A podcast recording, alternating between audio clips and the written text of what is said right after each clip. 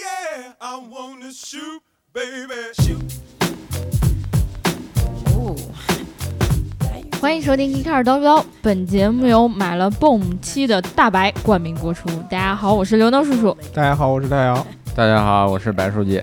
那个大白这期节目不在，因为他买了一个未爆炸的手机。然后呢，他现在每天都在思考，我该怎么样让让我这个手机成功的上飞机。他们每天都在思考手机啥时候炸，是吗？对对 对，所以他在这两天就买了一个什么保险，炸机的保保险险。对，呃，而且他那个炸鸡的保险才两块九毛九，嗯对所啊以说我特挺别值特别的好奇，如果说两块九毛九你就可以换一个新的手机，嗯，我也想买一个也挺值的爆炸机，对我我我就我就希望我的手机赶紧炸，对不对啊？两块九毛九我重新可以换一新的，对，这高高的，而且还没准还可以重新换一个颜色。对啊嗯，而且我我记得那个网上有个段子说，嗯，那个苹果说我出七，然后华为说我出九，然后完了嗯我炸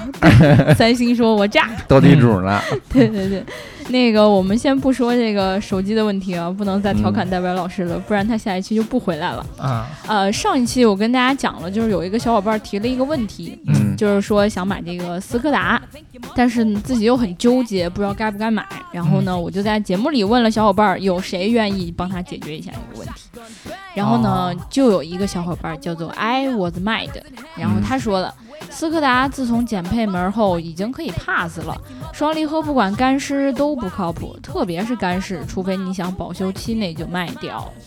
哦，嗯如果你是一个这确实特别怕麻烦的人，嗯就是特别害怕它出问题的人，我嗯觉得可能很多小伙伴都会建议你说不要去选择这辆车。对，嗯其因为实很多用户都反映双离合是其实是后续有问题的，对对耐久对性对方面，对。然后我们评论里也有另外一位小伙伴也说了，这个非常、它干式的好像非常容易出问嗯题，而且说这斯柯达确实会存在某一些问题，嗯嗯就是让大家不要去那个选择了。但是，嗯，这个这还是分人，对吧？嗯，嗯就如果说你喜欢这个双离合的这种感觉，嗯然后呢也不怕麻烦，嗯然后也想碰碰运气，有信仰的话，有情怀的话，对，你可以试那就试可以这辆买车，就要这对个动力的平顺感，对吧？对，对丝毫感觉不出来那种换挡的停滞， 嗯，对对对啪啪啪对的多好嗯，啊！啪啪啪换挡，双管齐下，对吧？对。啊，然后呢，我们这一期呢要聊一个跟车又是跟传统的车没有什么关系的一个车，对吧？嗯，也也不对，交通工具也不对啊。嗯然后赶紧救救刘能，我 嫖的已经没法儿说的不会话了，现在嗯告别主持人了，我你真的可饿了。嗯对，啊那个呃，那个我们今天要聊的是这个氢燃料电池车，对吧啊？对，这是前两天聊了一个什么燃料来着？太阳能，太阳能汽对对对车对啊，太阳能汽车。瞅瞅瞅瞅这，嗯，那那一期没请没敢请书记来，对对我出差呢那会儿，对因为因为一个是书记出差，还有一个就嗯是书记对这个太阳能车的这个呃造纸啊，实在颇有是研究。颇有研究我。只对是稍微了解了 一下，关键是怕书记来了，直接就给我撕的撕成片儿了，啊嗯，对片，儿都片儿都不留，那么撕成小沫沫，嗯嗯然后给我从窗户这边吹扔了。 下去，对对对对，直接撒出去，直接骨灰扬撒出了我去，不敢不敢不敢， 对，就是让你嗯报效祖国，然后对四个英国人报效祖国大地是吧？然后我们就找了一个这个呃，书记相对来说造纸没有那么高，但是嗯也很高的嗯 嗯氢燃料电池一来般请搞一书般记搞 来聊。嗯 对，这个我们书记呢，呃，又红又专，但是 呢，这个技术上也是特别特别专业，所以说嗯呢，我们一旦聊这种有技术相关话题了，书记就还来做客，对吧？其实我感觉是因为他经常是那种不在的主持人，然后呢，然后如果大家要骂他的话，我们几个不用背锅。嗯，嗯，对对对，我你看看咱们现在节目这个评论里边儿，对啊，有吐槽我的， 啊啊，有吐槽大白不够无辜的。啊，对，啊，然后基本上没有什么吐槽刘美丽的，基本上都说刘能好看，但是嗯男主播里边没有被吐槽的，好像也就是书记。因为我不是啊上的比较少 嘛，他有有人吐槽过书记吗？他在技术上经常被撕啊，是啊，吗被撕，但是撕的不对，对，他们都不 懂，啊对吧？对这啊 是书记常说的话。对对对对对对对，嗯这个书记这方面我们对书记还是有信心的。书记是一个耐撕的人，对嗯对吧？啊所以我们今天这一期一定要让书记聊点专业 的。对，我只能做一个 try to be nice 的人。对，对，所以说呢，我们来聊这个氢燃料电池，对吧？啊，嗯因为呃，最近这个新能源越来越火，对啊，尤其是之前我们说这个太阳能很火，嗯，然后呢，这种可再生能源或者说是可持续发展的能源里边，不只是太阳能一个来源嗯对啊，这个氢也算是特别特别重要的一个。而嗯且就这两年的话，这个氢燃料电池在这个车上的应用越来越多。没错，嗯虽然刘能刚才说说这个氢燃料电池跟我们现在传统的车好像离得比较远一些，因为对对，呃，它不像电动车，电动车我们现在大部分一般的用户都能接受到，我们都可对以普买及得到率。相当的高，对，但是氢燃料电池不是一般人都开过的。嗯，对呃但是呢，呃，这个东西好多人都会说，尤其是环保主义者，嗯，把氢燃料这个电池捧为这个至宝啊。对，啊，就是感觉是一切这个污染问题的最终极的一个解决方案。对就是因为你将来只要朝这个方向走，那简直嗯世界就和平了。起飞了，嗯，对，直接我们就再也不用什么找第二个可生存的星球乱七八糟了，我们这对地球高高的，一点一点事儿 没有啊。所以说，先跟大家得解释一下这个氢燃料电池是什么意思。没错啊，嗯有没有像他们这个，尤其是这个，呃，很倡导氢燃料电池的这些人，有有没有像他们说的这么好？嗯嗯，呃，其实氢燃料电池它本质上，尤其是放在车上来用的话，它本质上还是一个电的一个结构。对嗯啊，就是说呢，氢是一个能源的怎么说呢，存储介质嗯，对，啊，但是它这个最终能源的实现方式，或者说能源的呈现形态，还还是电还是电，对对，它是要不然它叫燃料电池嘛，对对对嗯，啊，它可能跟我们现在一般的这种电动车用的这种电池，嗯它的结构是不一样的，或者它原理是完全不一样的，但是它对最后给这个车产生动力的，还是还电是还是要变成电。还是要依靠电机来驱动车。对，还是要嗯来骑。所以说它在这个动力这个这个这个这个结构上，其实跟电动车是差不了太多的，嗯只对不过电池的这个存储啊、电池的这个形态是很大的一个变化。嗯而且还多了一个储氢罐儿，对对、啊原来是有一个电池，现在换成一个储氢罐。对，嗯大罐儿放那个车里，对，那么这个氢燃料电池到底是怎么样，然后产生电能，然后驱动这个车往前走的？嗯，其实这个，呃，我这个化学确实不好，这但是个是呢这，我本这身个是个化学学也问不题是很对，好它本质上就是一个化学的，嗯像对化学，它是一个化学能的一个转化问题。对，啊，其实你回想一下，我们其实在高中的时候就学过，最简单的就是电解水嗯，对对对，啊，你会把这个用电流在水里边通过以后，这个这个水的分子就会分解成氢的分子和氧分子，对，对收集氢气和，H 氧二气和，O 二，对，对吧？就是在你的这个阳极上会出会会会是氧分子会形成，然后在这个阴极上，然后氢分子会形成。对对，啊，然后这个氢燃料电池本质上就是把这个这个电解水的这个流程给它反过来嗯，啊，通过这个氢和氧嗯结合形成水，然后产生电流嗯，对啊，就把它给逆过来。然后这个其实这一套理论，你大家其实想一想，我们很中简学单啊，的中嗯学，的时候化化学就学过，对，嗯，对吧？其实很简单，它其实，在一百多年前这套理论就有了，是嗯当时是一个威尔士的一个科学家，然后开始想到，英哎国的啊啊嗯，这这威尔士嘛，威尔士我没我没说英国不，是啊啊，英国英格兰对吧？嗯嗯威尔士是联合王国的一部分，啊啊，对，但是跟英格兰是不一样的，对吧？吧？啊，然后这个这个这个哥们儿当时就说，哎，我可不可以把这个电解水的这个流程给它逆转逆过过来？来，嗯，对，然后他就发出发明出了这么一套原理。嗯，然后后来呢，各种各样的科学家，尤其是美国的科学家，弗朗西斯·培根把这个东西，呃，做了一个进一步的一个细化，然后可这个实行了这个细化。所以说，其实这套技术或者说这个原理，非常嗯非常非常早的就已经形成了。对，并对不是一个非常非常高清的技术，比如说人一说氢燃料电池，你说哇， 黑科技，就黑但科技是，我一啊直以为它就是很难实现的，对然后就是会很复杂的一个原理，实现起来其实并不难、嗯，对啊，很简单，就是你自己都可以，就是弄点长氢气一点，那那那 那不行，那你行不要骗大家好不 好？他 大家搞不着氢气，对你知道吧？呃，你可以自己就可以很简单的，你会画出一个氢燃料电池这么一个原理一个张图来，嗯就是它需要有一个呃叫什么呢聚合物的一个薄膜嗯啊、在这个电池的正中央，然后呢对有一个正极，有一个负极，然后呢氢气从一个端的这个进气口这么着进来。然后呢，它会经过一个催化剂，这个催化剂的嗯作用会把一个氢的分子给它分裂成两个氢原子，嗯，嗯，同时把这两个氢原子上面的这个带的这个电子给它剥离出来对，啊，这个电子就会形成电流嘛。我们嗯之前跟我们之前对说的太阳能差不多。嗯然后这个电子和这个分出来的这个剩下的这个氢原子，这个嗯氢原子现在已经带这个正电了，然后会通过这个薄膜给隔离开。电子和这个氢隔离开，然后氢去那头和氧嗯，形成水，啊，对这个水就变成了就跟我们平常烧油的时候那个废气一样，嗯就再排出去。就对流地上了。对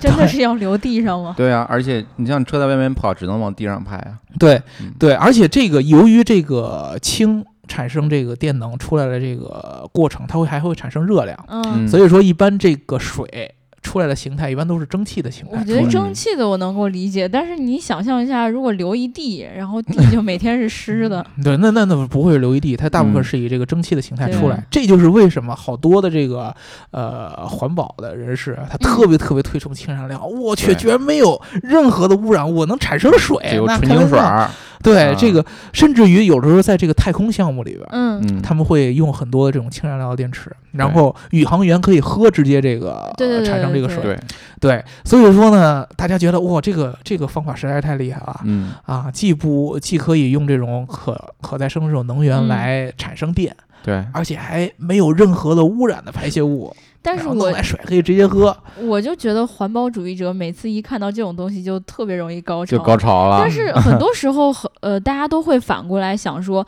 哦，那其实它虽然排泄，呃，就是排出来的废物是是环保的，嗯那它在源头上呢？就像最近的很多文章里面写到了，你电那么环保，你在源嗯头上真的是环保的吗？对，所以说呢，这个首先来说，这个电本身嗯嗯啊，环不环保，就是从氢这个氢气产生对电的过程，嗯，它的效率是肯定是要比我们现在烧这种化石燃料这种车，它的效率要高得多对嗯啊，要高基基本上一倍以上。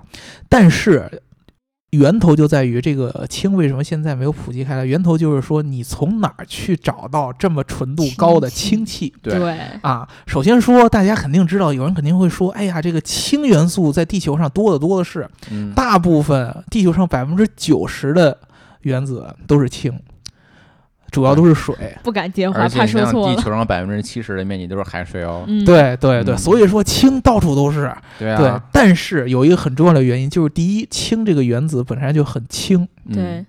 我们以前背那个元素周期表，氢是氢氦锂铍硼对对啊，大头，氢原子很轻很轻。如果说你给它形成了一个呃稳定的氢分子的这个结构，氢气出来了，嗯首先这个氢在自然情况下它会自慢慢的往上飘。嗯，因为它嗯特别特别轻，直接飘到你够就不到的那地氢方。气球，对对对对对，对它会一直往上走，一直往上走，你就不好存储它，你必须要对把它。如果说你弄出这种这个纯度比较高的氢气的话，你必须得把它特别特别很沉的罐 子，啊，特别嗯特别特别特别密封性的给它存储起来，对要不然它就到处跑啊。而且还有一种方，还有一种问题呢，就是说你如何去制造这么高纯度的氢？一般这个氢它是不太稳定的，对它会跟各种各样的自然界当中的元素结合成其他的分子，嗯对，嗯它很少以一个纯度的高纯度的氢分子的状态呈现，它都是嗯在别的分子里边的一部分组成一部分。比如说对我们最常见的就是水，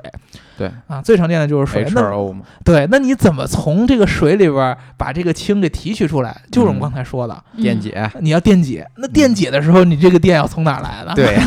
还得发电。感对，觉你像是还一个悖论。你 还是得发电。对，等于说呢，你把这个电用来制氢，然后这嗯个氢最后又变回电，你来回来去等于多了一个步骤。嗯 对啊，你这个能源有一个多的一层的消耗，而嗯且你在电解这个水制氢的时候，这个效率是其实是不高的。对 对而且你更不用去想你电解水的这个电是从哪儿来的，嗯，对，对吧？这个是一个很大的一个问题。还有另外一种方式来做氢，就是我们现在常说的，比如说天然气嗯嗯啊，还有一还有一些其他的一些，呃，也是一些燃料。石油也可化以石燃料什么，的甲醇啊、乙胺啊，对对啊，用它来制氢，但是又会面临一个问题，这些来源它基本上都是化石燃料，对嗯那么跟我们之前说的可再生能源又相悖了。嗯，你本来你说你用氢，就是为了让这个能源是可再生的，嗯或者说对能源是可持续发展的。对，但是呢，你氢的来源是化石燃料，还是石油。对，那么你还是没有解决本质上的问题。所以说，这嗯两个是氢的一个来源的问题，嗯这是来源问题，这是第一个。第二个问题呢，就是说这个氢的整个这个实现的这种技术实现的这个成本是非常非常高的。对对对，对，我们刚才说到了这个呃氢，要把这个氢的这个原子给它分成分子，然后把电子给剥离出来，嗯需要有一个催化剂。嗯，这个催化剂一般是什么呢？呃是什么呢？那叫做铂金。嗯，铂金对，就是哦戒对对指那个嘛，啊对对对对对。 PP 吧，对对对对对对对对，就这个东西，这个催化剂是现在最常见的一种，嗯或者对说对是对最广泛使用的一种。大家都知道那个 电视上有那种广广告嘛，对吧？对对对，啊都是嗯铂铂金也恒久远，那对，就就就做什么呃结婚戒指啊，这对是非常昂贵的一种贵金属。呃，你用它作为这个催化剂，那么自然而然就会产生的后果呢，就是这套系统它的造价会非常非常的高。你对这车一看就不便宜。对，而且呢，你需要有一个这个车上需要有一个特别特别好的，就像这个书记刚才说的，一个储氢的一个密封的一个气罐儿对高，压罐儿啊，嗯而且是这个氢气一定是要以一个非常非常紧缩的这么一个状态存在就是的高压状的压进去，对对，而且你会经常面临一个问题，就是这个氢气它在这个高压罐里边儿，它会经常受，比如说我车停在一个呃比较热的地方阳光，啊，它这对个高温，高对温会受这些因素影晒响又膨胀了之类的，啊，它就膨胀了，然后有可能你密封不好的话，这气儿就漏出来了。对对对，嗯而且气这儿漏想出来想了很啊，漏出来以后你也看不见它，对嗯对，然后它自己就往上走，它自己往上走还这算好事儿。如果说它怎么遇着到他一能个带着你的车走它漏出来以后，啊？立马就遇到什么可燃的东西，它就会燃烧。烧啊，嗯氢气还是可以燃烧的。它不像油嘛，你漏出来你都能看得见。哎呀，我漏油了，嗯我周围别抽烟了。你这氢气漏出来了，你也没味儿，你也看不见。然后你对往后点一烟，蹭一下，啊，人没有了有有可能出现这样的问题。对对，呃，所以说安全上也是一个问题。而且最后最后最重要的就是现在没有什么固定的这样的，比如说我们可以加氢的这样的系统对对或者对基础对设就是施。加氢站呗，对，呃，嗯比如说你在美国，只有像加州这样的特别特别特别就是支持环保的、对很激进的这样的州，他会去，也嗯建这是个加氢站，也是就是最近几年，比如说对从对布什总统那会儿开始，就开始倡导这个可再生能源的这个发展，然后嗯加州是当时嗯积极响应，然后开始就是当时那个施瓦辛格是州长嘛，啊，嗯啊，就是批准呃建这个加氢加氢站，然后建起来。但是呢，还是会面临一个问题，像咱们中国，其实这个氢燃料普及并不是很很广，我们一对般对都是对还是烧那种，呃，什么，对，有我知道有加气站呃，对对对对对对吧，但是那个不是氢，我忘了那个嗯是什么，比如说，那是天然气吧，应该是 CNG，，呃有的应 CNG 应该有的应该是是 LNG，对，嗯，呃，就是在什么成都，应该就是西安的那个出租车出租车好多都是是这加气样儿的，的很多都呃对是，对一半儿气，一半儿是用气，一半儿是用油，然后嗯两个切换的那种。对，所以说呢，这种种种这种从成本啊，从技术上啊，包括从基础设施上面限制，一般咱们老百姓很难见到说，或者说你能开到这个氢燃料电池用的车。对对嗯，现在基本上这个那个能体验到的氢燃料车呢，基本上都不是说直接卖给你的，对租给对你的，对，就是因为嗯成本太高了。那很很普通的一辆家用车，你外边一看，但是它由于用了氢燃料电池，你可里边是铂金的，你想想。嗯啊，那个价格一下就上去了，你租完之后把那铂金抠出来是嗯吗？你别漏了气儿漏出来以后你再点了，对对吧？嗯我记得当时小白写的那篇文章里面是有提到，嗯说是那个车基本上是只能是租，而且对很多人有意愿去想要试用这辆车。对，在美国的话，一个月好像是五百美元，要租三年。嗯，嗯，呃，投放的并不多，投放了只有八十辆。投放了只有八十辆，对，但是但是那个感兴趣的有七万八千 人，对，而且它的那个比北京摇号还难。对它那个加氢站也特别的少吧？对，嘉兴站其实呃，加州好像只有十座的。嗯，我记嗯得当时你的文章里写的，好像英国是有十七座吧？对，英国比较多你。想一整个英国十七座，要但是放想在想中国，呃，氢能源车也是比较少的，嗯像在加州对只有八十辆车，有嗯十座嘉兴站，你七八个人就可以用一哦，座。对对对对对嗯，但是这个车一般都是以就像租赁的形式出来，包括德国其实现在有那种分时租赁的项目嗯，嗯，啊，是可以租这种氢燃料电池的车。呃，比较普及的可能也就是在日本了吧，对，对，比较多，呃，包括这个丰田的米莱嘛，嗯就是最著名的一个氢燃料电池的这个车。呃，为什么日本人他这么普及呢？当时我看的那个解释是说，因为他们希望这个氢燃料电池不只是在车上应用，嗯嗯，你如果把氢燃料这种这种呃储储电的这种方式应用在整个你的家庭的对这对对个嗯对对，工作体系里边当中，那就不一样了。比如说之前你说这些加气站。啊，或者说家清的这种站嗯啊、嗯如果是这个家里边本身它的电能就是来自于这个氢气的话，嗯，对，这套系统的话，那么你就不一样了。所以也就日本人，因为他能源实在是匮乏，比较有对危机感。嗯，对，而且他周围最多的就是水，对，没错，对吧？我在这个海里边到处都是，对吧？嗯就就就电解嘛，这个能源可能对他来说是非常非常重要了。所以说，日本人他会大力的发展这个。但是你像其实美国呀嗯这样的，他们一直会觉得，呃，这个氢燃料。并不是他们未来一个特别好的一个选择，可能跟电动车相比来说，呃，它的可实现的这个困难要高得多。嗯对，比如说这个 Elon Musk 之前就是一五年的时候接受采访嘛，就有这个记者问他说，当时这个氢燃料刚刚又开始复苏起来，嗯嗯然后呢，就有记者问他说，这个你对这个氢燃料电池怎么看？他当时就在当时就说呢，说这个我其实。不太看好这个，他他他不是这么说，他比哦这个要那什么多了，就是嗯，要、要要要鄙视多了。他说我其实不太想跟你们聊这个氢燃料电池我的就这个 事儿不是我没针对 谁，对对，就是 看不上就，其实你们嗯都不懂，嗯你们这些都是媒垃体圾啊都不懂，嗯，对吧？为什么呢？就是就是宣传氢燃料这些人都是。他用的词儿叫 silly，嗯，很就蠢是就是很嗯蠢。一般蠢你知道，在这个正式场合，一般很要很说少别人用这蠢个 silly 啊，或者用对 stupid 这样的对词儿的。对，他就说呢，这就其实就跟我们说，你这人是个智障，智障傻，逼，对， 对对，他就是说宣传这种人都是智障。他说为什么呢？第一个，氢它只是一个，就像我刚才说，它是一个能源的一个存储介质，它不是一个真正一个能源的一种实现的一种形式。你去存它，然后你去制造这个呃高纯度的氢，都是需要非常非常大的能源消耗的。嗯而且这个能源的转换率要比你直接，比如说我要用一个太阳能电板，嗯嗯然后发电，然后把这个电直接充到电动车里边儿，嗯，和你拿太阳能电板拿出来电，然后我再去用它电解水去制氢，氢的嗯最后、 再对，最后去到这个车里边去做这个燃料电池。这么着的一个下来，它的这个能源的转化率是非常非常差距非常非常大的，嗯，嗯可能制氢的那种方式要比这个、呃直接充电的这种方式要低一倍以上。对嗯，这样的一个呃能源转换率的话，你告诉我它是未来，你这不就直接在打我脸吗？其其实 Mask 他这个本来就是做电动车的嘛，他对那个呃不喜欢氢燃料电动车也是有原因的嘛。对嗯对，其实就是说呢，呃，他总结出来的一个核心的思想，就是说，一般现在咱们呃解释氢燃料电池的时候，只看到了车里边那套工作原理，没错，但是呢，车前面儿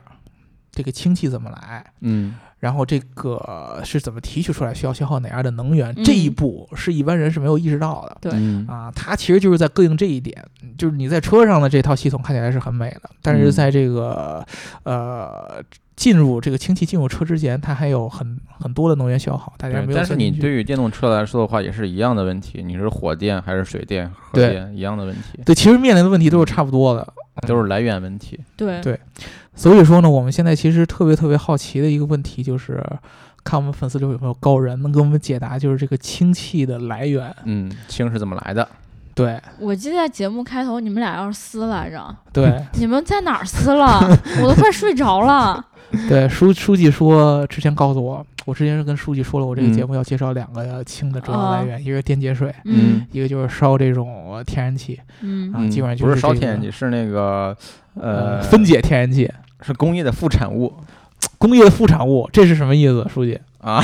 这个这个意思就是在你工业生产过程中会产生出一些其他的东西，其中就有氢气嗯，对，啊，啊这个我就因为我确实这个化学学的很不好，啊。其实我也学的不好，这个这句话我能理解，但是嗯我不知道在怎样的那个化工环境下会产生这比这如说啊，哎啊，对，天然气蒸汽转化，啊，石油蒸汽转化、甲醇裂解、液氨裂解，还有个水电解，嗯还有一个就是煤炭气化。那那啊那其实说实话，那就是还是会用到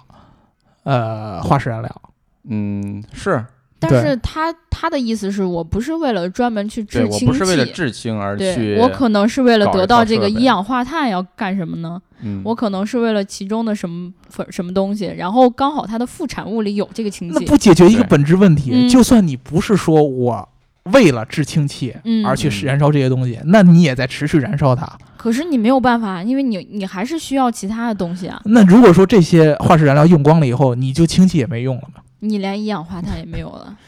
而且在化石燃料用光之前，我们肯定还会有其他的技术手段来生那产我氢如果气啊与其这样说，我干嘛不直接就烧化石燃料呢？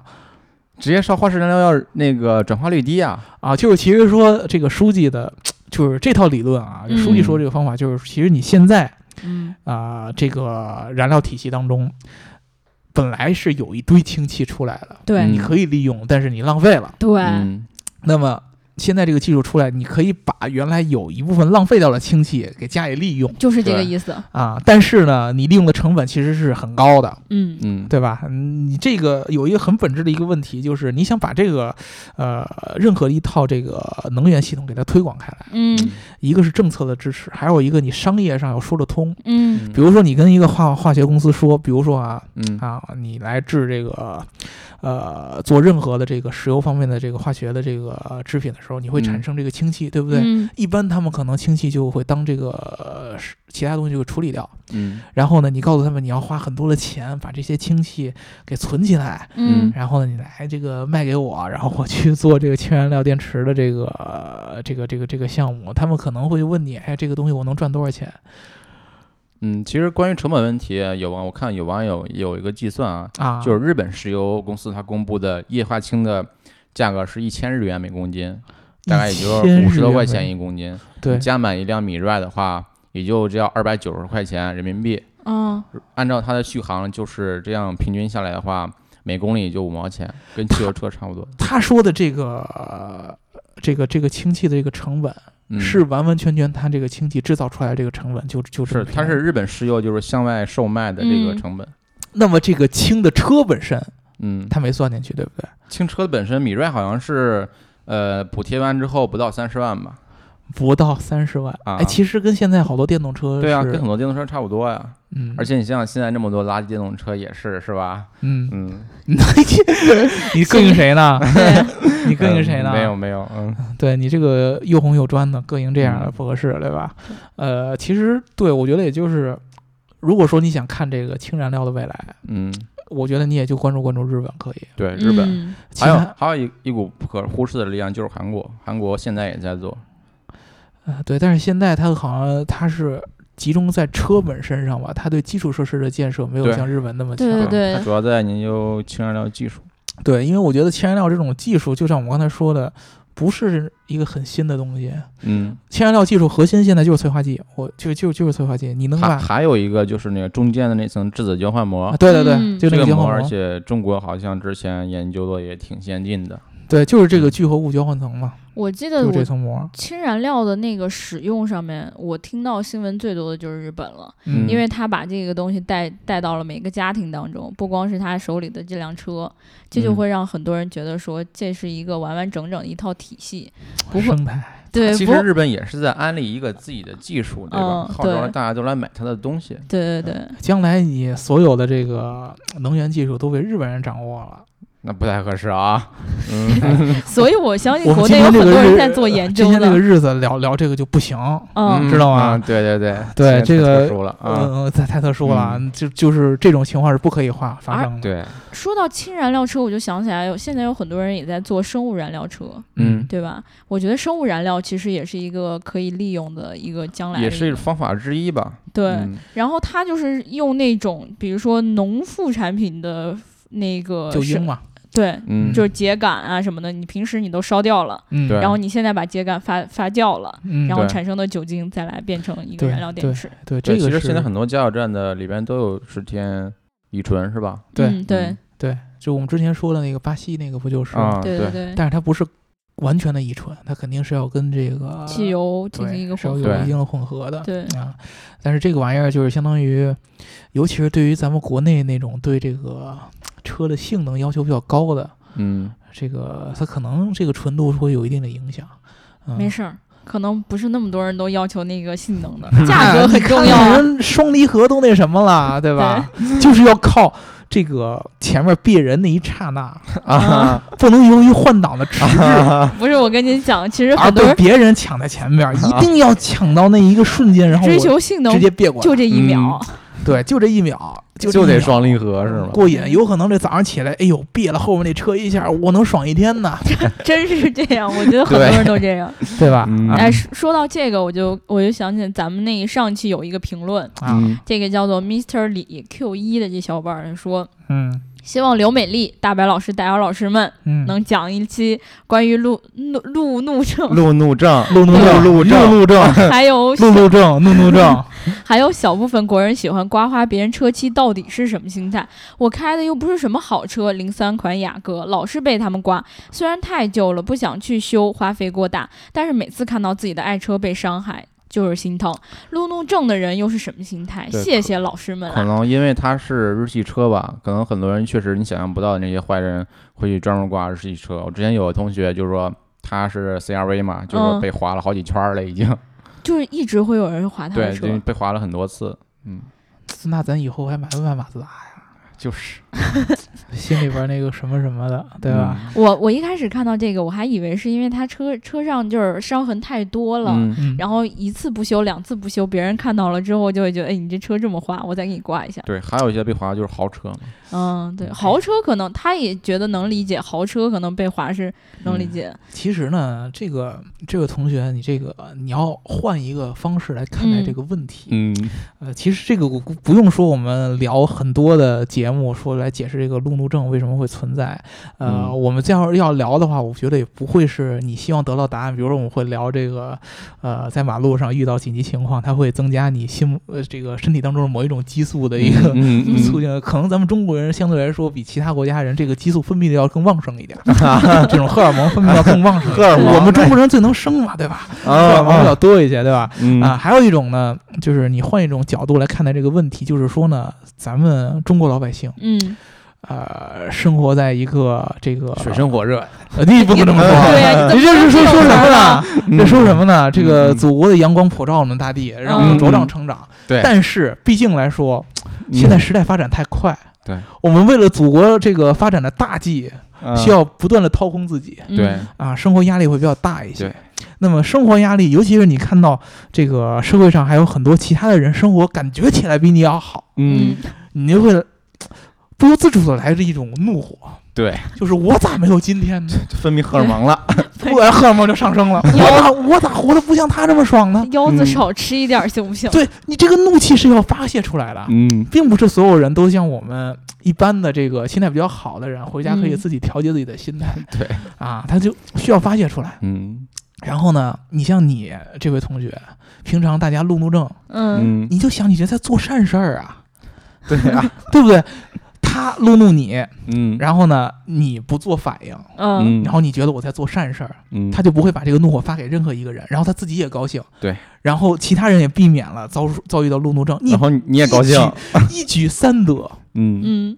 你自己也高兴了，嗯，然后呃他也高兴了，行，然后啊他没有危害到的人也高兴了，嗯一举三得。嗯你只要把这个思路想清楚了，你以后就特别特别希望所有人都向你路怒，嗯因为只有你面对路怒的时候，你是可以以一个非常好的心态去面对的。嗯，然后你这样的行行为造福了全人类，造福了所有的中国嗯人，对吧？有涵养的人对面这种事儿是就是淡然一笑的。呵呵，对嗯对啊，对啊，就是这样的。你可能会做不到，你会有一天会会这个太过分了，你会怒火会爆发一下。但是你反驳他的方式也不绝对不会是我更 划你更厉害，你划我两对道，我划你五道 嗯什么的，这肯定是换一个别的方式来给你发写泄个，王，对吧？你给写个 王，拿这个实写。感谢你今天划我的车，希望你今天能活得开心一点。嗯，你这么想，他心里边会有一种非常非常强烈的震撼。还有这 种人，对。 然后我我念最后一个评论啊，嗯这个叫做老白的小啊，伙伴儿，我不是我，不是你啊，他 说。厦门听众哦发来厦评门论，啊嗯，嗯台风撕咬过后，手机有电，能听一期节目，感觉够幸运。对对对，这个就是心态比对较厦好的门台那种风。特别严重，我们学校都被吹了好多树，你哎，知那道好个多谁捡到了那个下字儿， 麻烦还回来。嗯人这种懂得感恩呐、对你看听一期节目都这么感恩，多好啊！对对这个心态好，这个心态就足足的比我们高出了不止一个档次。对、嗯我们能活着，我们还有车，我们还有车开，有车坐，对呀、啊大家感恩。晚上你还能有功夫想我去吃什么，嗯，我吃什么呀？我真的饿了，我不对吧想再聊就饿了。成这样，咱就对结吃束饭去吧。别好吧别吃饭别去说了，嗯别说这了一期就聊到这儿了。如果大家还想要加入我们粉丝群的话，记得在后台留下你的微信号。嗯，然后嗯听节目要记得点赞、打赏和评论。嗯然后，如果你对氢燃料电池车有很深刻的理解，尤其是青岛，对，嗯，然后你一定要在评论里面跟我们互动。如果你不想在评论里面跟我们互动的话，记得一定要加我们的微信，嗯，嗯然后来告诉我们，嗯嗯，很重要啊。好，那就这样吧，拜拜。拜拜。拜拜拜。拜。